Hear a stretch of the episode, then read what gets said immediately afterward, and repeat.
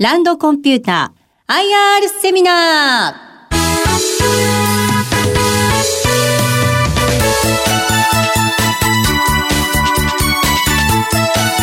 この番組は証券コード3924東証2部上場。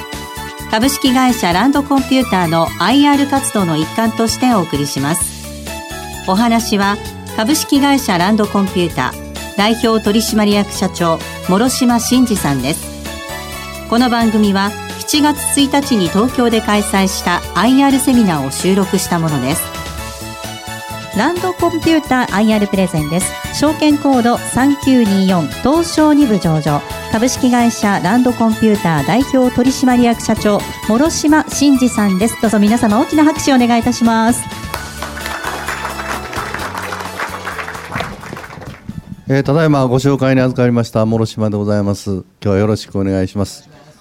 それであのランドコンピューター、えー、1971年昭和46年1月13日。で売上高につきましてはここにございますけれども、えー、昨年のですね、えー、3月でですね70約3億ということになってます。で従業員の数が440名強ということで、えー、本社はですね芝浦東京の芝浦にございます。でもう一箇所関西の事業事業所として、えー、大阪の大阪市中央区にございます。でまず社名の由来と書いてますけども、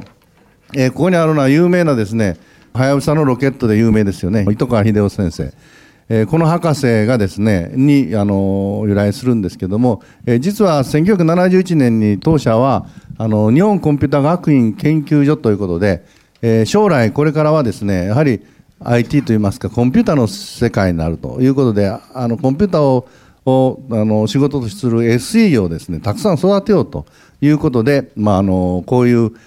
専門学校を立ち上げたわけです。その時にですね糸川秀夫先生が院長をされましてですね、えー、スタートしたわけですけどもあのちょっとスタートがですね早くてですねあまり学生が集まらないということで、えー、先生方も多くいましたので、えそういうそのプロフェッショナルな SE をベースにですね仕事をやろうということで、え学校の法人からですねえ一般のその企業法人ということに、え変わりました、えその時にですね糸川秀夫先生がアメリカのですね R&D のですね研究員として、まあ、あのアメリカへ行かれてまして、えその時の名前をですね、えー、いただきまして R&D コンピューターランドコンピューターということになった次第でございます。えー、ということでですね、コンピューターを通じて常に最新の IT を研究し、社会に貢献するということでございます。で、ここに社税があります。これ、心で決まるって非常にですね、これ、私、あの、当社に入ってまだ5年ぐらいなんですけども、非常に大好きな言葉です。もともと好きな言葉だったんですけど、人間っていうのは人間であるゆえんっていうのはやっぱ心があるからで、思わなきゃ何もできない。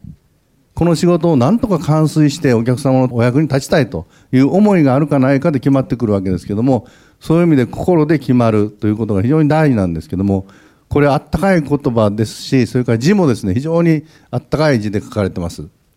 これ実はあの、富士通のですね、第8代の社長様の小林太夫さんがですね、えー、当社のために、えー、記号してくださいました。で、当社がですね、その心で決まるという言葉を書いてくれと言ったんじゃなくて、太夫さんがですね、この言葉を書いていただけたということで、まあ、これをですね、我々としては社税にしようということで、えー、決められたふうに聞いてます。これ社長、あの IT っていう最先端の企業で、社税心で決まるってすごくいいなと思うんですけども。僕もですね、ここへ来て、あの、いろんな意味で、その社員もですね、非常に優秀なので、えー、楽しかったんですけど、一番嬉しかったのが、やっぱ心で決まる。はい。こういうハートを大事にしてその最先端の技術を追求するというスタンスがやっぱり私はすごく珍しいし素晴らしいなということで感動しました、はい、でそのベースとして経営理念としてはここにある3点挙げてますけれども、えー、顧客満足度ですねとにかくお客様の企業価値を高めるんだとそのためにこれからデジデジタルビジネスという世界に入ってきてまあ、IT をベースにですね今までの取引構造であったりいろんなその社会のですね、えー、ビジネスの関係再構築されてきます。どんどん変わってますよねいろんな世の中が、えー、そういうようになっていくということでお客様自身のビジネスがどんどん発展できるようにまた逆に言うとお客様の満足度が追求できる。でそのために我々が評価されるということで企業価値が上がっていく。喜んでもらうことによって企業価値を高めようと。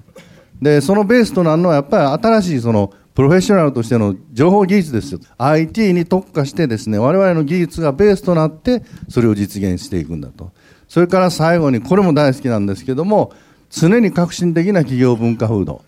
今あることを是として、えー、昨日まで成功したから明日からもこれで成功するというような会社は必ず潰れます。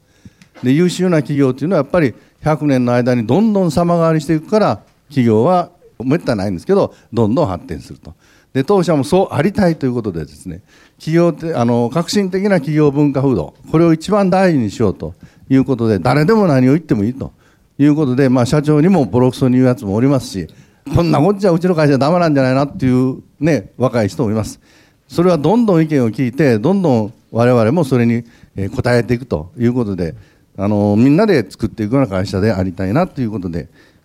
まあ、こういうふうな運営を今はしております。えこれが46年間の売上の推移です。創業3期目以降、40年以上黒字経営を実現、まあ、安定した、え業績を実現してきたっていうのは、このグラフなんですね。あとあれです時代の変化にやっぱりついていってると、メインフレーム、ウェブコンピューター、今、クラウド、それぞれにやっぱついていったってことですね。そうですね、まあ、メインフレーム、これは一番最初、金融のオンラインシステムから入ってますけど、メインフレームを中心にこう立ち上がりましたけども、やはりその後サーバー系に入って、それから今やもうクラウドですけども、それぞれ扱う業務をですね変えていって、うちはアプリケーションとプラットフォーム両方やってますから、そういう意味で言うと、これにうまく時流に乗っかって、そのアプリケーション業務はやってるけどもやっぱり基盤はどんどん新しいものに変わっていくということが実現できたんだと思ってます。40年以上進化をし続けてきたと。そうです、はい、日々進化しております。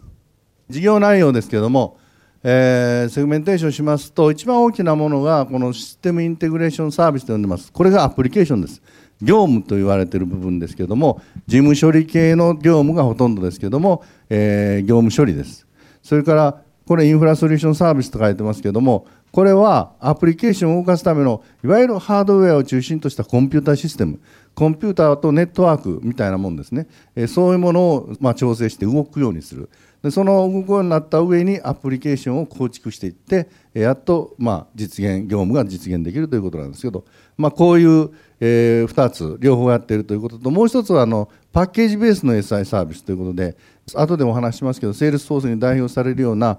まあ、ある程度イージーオーダーというか、もう建売りというか、えそういうですね、あの、出来上がりのですね、家にもうポンと早く住むと。その代わり安いし、早く住むし、まあ、ちょっと既製服に合わすと。服で言うと既製服なんで、ちょっと丈が長いかなっていうような部分があるけど、そのぐらいは事業するにはなんてことないというようなことでですね、そういうニーズに応えるような、そのパッケージベースの SI というものをですね、え進めてきておりまして、まあ、こういうウェイトとしてはまあアプリケーションが72%でそういう基盤を支えるのが14%それからアプリケーションもパッケージをベースにしたアプリケーションというのが14%というぐらいの分野であのセグメンテーションで今動いておりますそれからお客構造ですけどもエンドユーザーさんの中にえ金融、銀行さん、保険さん、クレジットさん、証券さん等々あります。それから社会基盤というようなところで、えー、例えば、まあ、あの電力、交通とかですね、ネットワークとかいうようなところがあります。それから医療、公共というようなところ、これがエンドユーザー群ですけども、そこに対して直接も当然取引しておりますけども、システムインテグレーター、富士通さん、富士通さんとスタートしますから、富士通さん、それから最近でいうと、日立、それから NTT データ系、そその他、まあ、あのこれは新日鉄ソリューションズさんとかですねいろんな SI 屋さんがおられますけどもそういうところと一緒に仕事をさせていただいているということになっております。で直接の取引が約4分の1強ですね。27%ということで昨年度なっております。業種別のあれをですね年度で見ますと16年3月期ですから15年度ですね。15年度と昨年度。一昨年度と昨年度で比較しますとほとんど変わってませんけど大きく変わっているのがこの銀行。銀行が27%のウェイトを占めてたのが24%、えー、それから産業流通というところが42%が46%になったということで一番うちのウェイトとしてですね大きかったの銀行そのもの、まあ、スタートから銀行ですから、えー、それがですね若干、あのー、まあ、ゼロ金利の問題もありましてですねちょっと落ち込んだというのが結果として現れています。それからシステムインテグレーションサービスっていうのは非常に皆さん方から見てですね、何を実態やってるのかなっていうようなことで分かりにくいとは思いますけども、これがあのシステムとしてのライフサイクルみたいなものを書いてます。で、この上に、これがまあ3次元で見たらこっち側はですね、お客様の業務があるんですけども、お客さんの業務で何か行き詰まってると。なんか他社にですね、随分最近は置いていかれてるなとかいろんな問題があるわけですけども、そういう問題に対してコンサルテーションをして、え、どういう問題があるからこうなってるということで、じゃあそれを解決しようということで、どうすりゃ解決できるかっていう、何をしたいかという要件定義をして、それに基づいて設計書を作って、ものを作って、それからそのものがうまく動くかどうかのテストをしていくということで、まあ、安定して運用に入った後それも時代とともにまた古くなりますからどんどんどんどんこれがサイクリックに回っていってるわけですけども当社としてはえこれをですね全て頭から運用まで含めて一貫してサポートしているというのが特徴でございます。事例をですね、ちょっと簡単に紹介します。まず銀行系ですね。銀行系の中でもネット銀行というのがまあ特徴的なんでお話します。え従来はあの私もそうですけど銀行行ったら営業店のですねカウンターに行って、まあ、あの行列作ってですね、えー、呼ばれて、まあ、金を出し入れしたりとかいろんなこと言いましたやりましたけども私最近ですね銀行の窓口なんかこの何年間か行ったこともないです全部自分のパソコンか、まあ、ネットを使って処理をしちゃうということです。で、まあ、ネット銀行というのは今度は銀行にとって変わるような、まあ、ニューカマーっていうんですけど、その流通から来るような金融決済をするようなところ、いろいろありますよね。そういうようなところがですね、新しいそのネット専用銀行、専用の銀行ができてですね、営業店も出ないから強いわけですよ。経費かからないから。コンピューターシステムだけで済みますから。まあ、そういうところがどんどん今伸びてきてますけども、えー、そのネット銀行の中でも勘定系と言われているのがこれでお客様の管理から預金融資為替。これ全部三大業務です銀行の。こういうものから投資信託とか資金決済全部やってます。でこれはお客様が PC とかモバイル端末から全部やってそれからまああらゆる銀行とネットワークでつながってますからほとんどのことはまあ今は銀行行かなくてもこれで処理ができるまあ、こういう基盤をですね、すべて当社はやってます。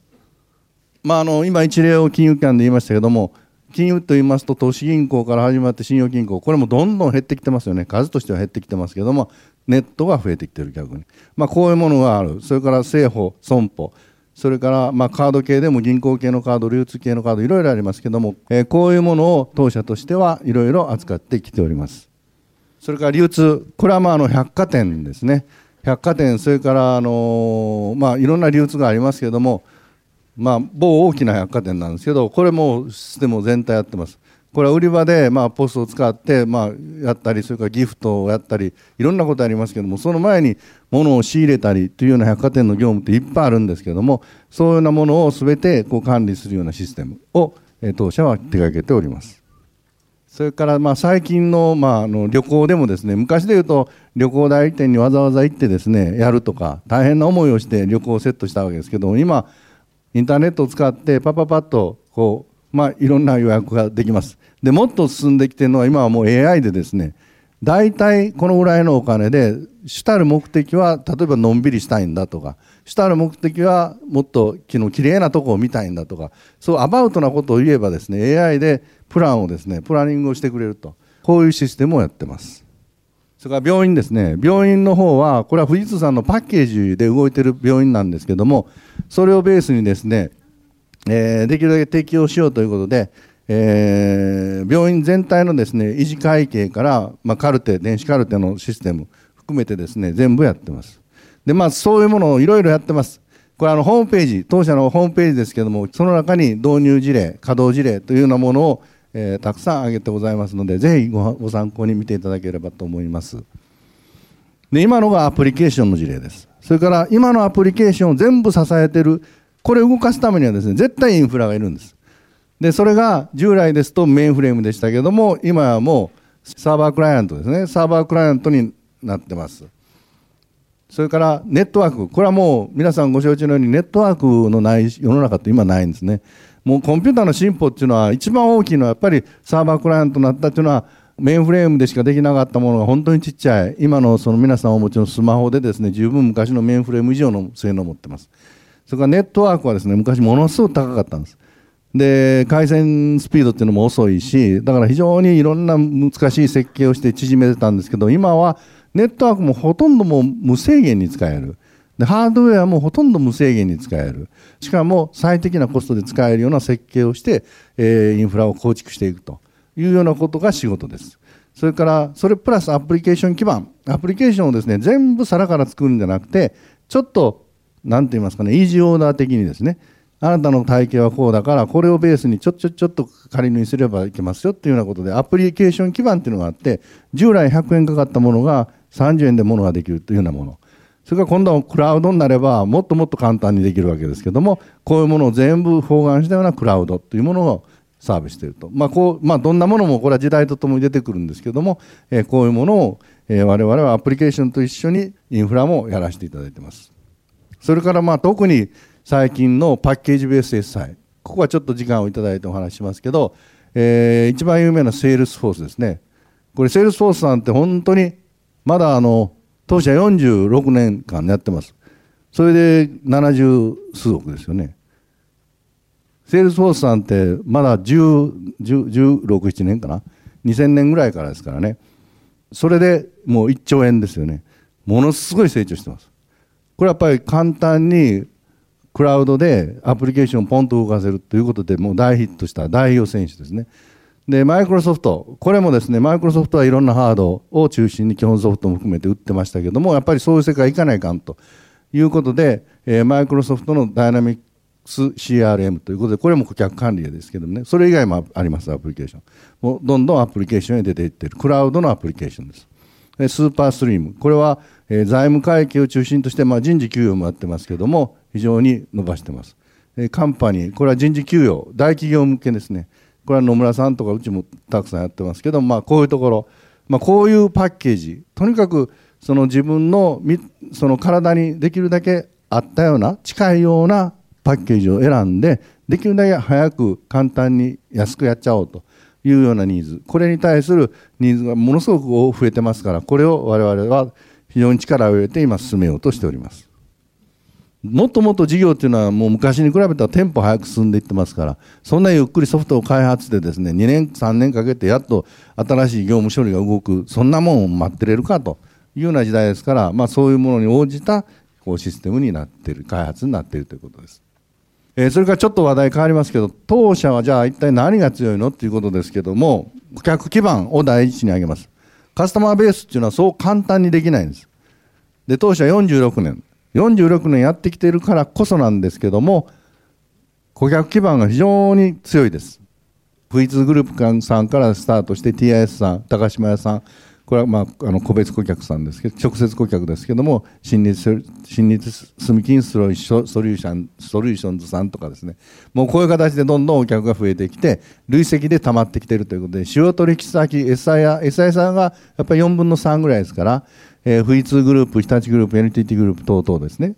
それから直販というのも、ここにありますように、出光さんであったり、関電システムさんであったり、野村ホールディングスさん等々ということで、えー、直ユーザーもどんどん増やしてきてます。これ2010年が94社だったものに対して、15年度で151社ということで1.6倍に増やしてきてます。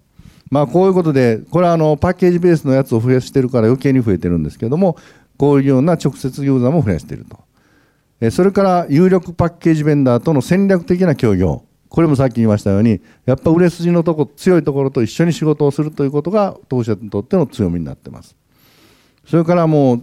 もう一番大事なのはここなんですけどね、ビジネスパートナーさん。えー、当社が1人に対してパートナーさんは 1. 点数名。一緒にやる人ですね。うちはあの450からまあ500ぐらいしか人がいないんですけど、1200、300名ぐらいの人間が常に働いてるぐらいの仕事量をこなしてます。ぱりそれだけビジネスパートナーさんと長い間裏切らないで付き合ってきたということが信用に、えー、なってるんだというふうに思ってます。それから2つ目の強みですけども、優秀な技術者集団ということで、これはあのどんな資格を持っているかということなんですけども、IT 系、これはまあ当社 IT の会社ですからね、当たり前なんです。これで延べ、まあ情報処理で427ですね、74、500ぐらいですか。で、PMP っていうのはあのプロジェクトをマネジメントできるような人ですから、まあどちらかというと IT に入れてもいいぐらいです。約500名強ですね。で、それ以外がこれ面白いんですけど、銀行業務検定であったり、販売士であったり、診療情報管理士であったり、簿記であったりとか、いわゆるお客さんですね、お客様の業務、これの資格を持っている人、非常にですね、多くの人間、IT だけじゃなくて、その業務の人間がですね、約同じぐらいの数います。で、まあ、平均のですね、1人持ってる資格の数がですね、2.7件ぐらい持ってます。これはあの、我々のような会社っていうのは多々ありますけど、本当に特筆するような数字になってます。これはあの、最初に言ったように、教育関連の会社から、あ学校関連からうちは出発してますから、非常に教育熱心です。まあ、そういうことで、毎年毎年あなたはどういう資格を取るのっていうことを聞きながらですね、指導していってるということで、まあ、とにかく従業員の方が伸びることが会社が伸びることだと。さっきも見ましたように、人が財産ですから、それに力を入れてます。以上が特徴的な話ですけども、じゃあ、あの、2020年、まあ、中継に近い話ですけど、まあ、こういうことを社内では一生懸命言ってますし、ある程度は外でも喋ってます。アタック100ということで、えー、とにかく、まあ、当初50億強ですね、50億ぐらいブラブラっとしてたんですけども、えー、これをですね、とにかく俺はもう100にしたいということで、まあ、社長になった時に、まあ、アタック100といこうよということで、ゴロもいいんで100、で営業利益は10%ということで、まあ、100を超えないと一人前のお客さんから安心して仕事を任せてもらえる SIA になれないねと。それからやっぱり営業利益10%ぐらい出さないと、我々のやった仕事をお客さんからですね、付加価値として認めてもらえてないと。しかもまあ、ここで上場しましたから、上場してですね、やはり株主さんにちゃんとした還元をしていくというためには、やっぱり営業利益率は10%ぐらいはしっかり常に上げれるような会社になりたいと。夢も含めてなんですけども、実現するから夢なんですよね。願望じゃないんで、もうやります。で、こういうことをできるだけ早い時期って言ってるんですけど、ここに書いちゃってますけど、えー、21年3月期ということで、これやってますけど、社内ではもっと前倒しで、こう、ガンガン飛ばしてますけども、まあ、こういうふうなことを目標にして、えー、頑張ろうということで進めてます。で、そのための成長のイメージですけども、えー、2つ、1個目はさっきから説明しましたように、メーカー系ということで、富士通さんからスタートしましたけど、富士通、日立というような、まあ、大きな SIR さんの下でですね、一緒に仕事させていただくと。まあ、こういうところで安定した成長を続けていきたい。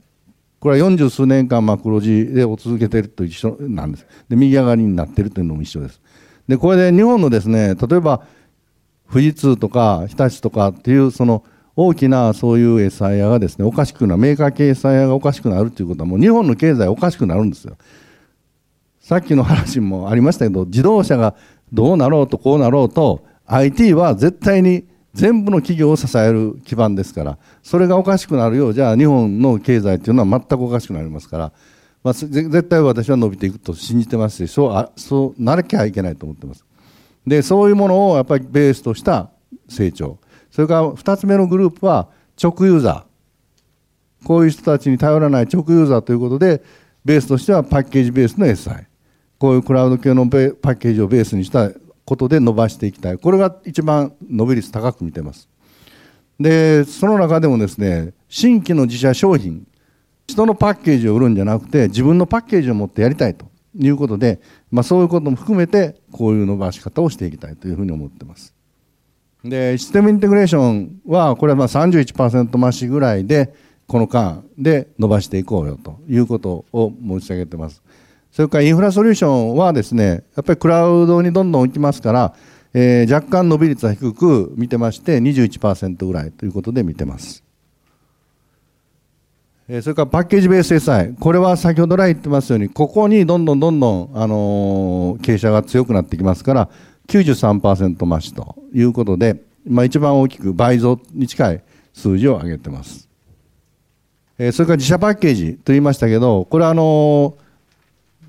ー、名前としてはランドライバーという名前を付けてるんですけども、まあ、あの総称してですね、全体のシリーズ名としてこういう名前を付けてます。ランドライバー。